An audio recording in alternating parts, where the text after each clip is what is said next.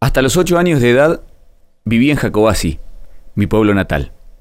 De aquel tiempo y hasta hoy, el sitio ubicado al final del ramal ferroviario que une a Chubut con Río Negro no ha logrado convertirse en ciudad, y como es de esperarse, sus características distintivas permanecen intactas. No hay río en Jacobasi. Hubo, otrora, una laguna a kilómetros del pueblo que acabó por secarse.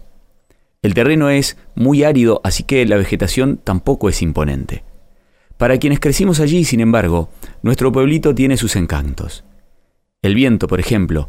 En Jacobasi uno podría remontar casi cualquier tipo de barrilete.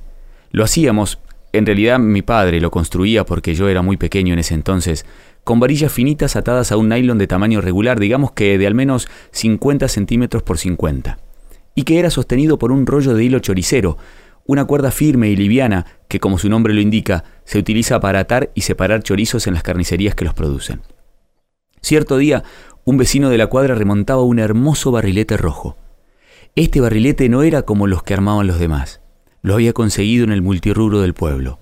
Nuevo, gigante, imponente, con flecos de varillas flexibles, material resistente y que volaba más alto que ninguno que yo hubiese visto antes. Estar caminando en la cuadra y mirar al cielo era fijar la vista inmediatamente en él, porque sobresalía del resto. Único, hermoso en todos sus detalles. Perfecto.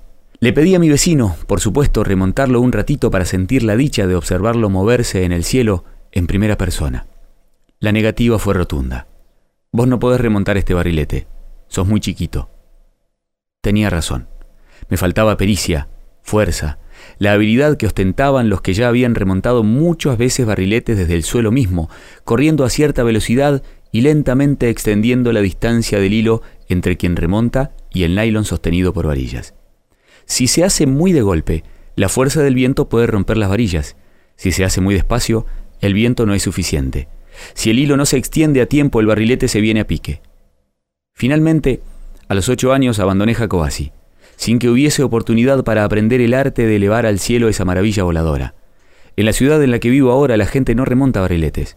Quizás porque los pibes se divierten con los videojuegos, con caminatas a orilla del río que la circunda, tal vez la tele, la pelota, la ausencia de vientos lo suficientemente fuertes como para que dos varillas atadas a un nylon puedan alzarse hasta el firmamento. Quizás un día vuelva a mi pueblito, entre al multirrubro y encuentre algún barrilete rojo y esta vez sí, aprenda a subir al cielo con él.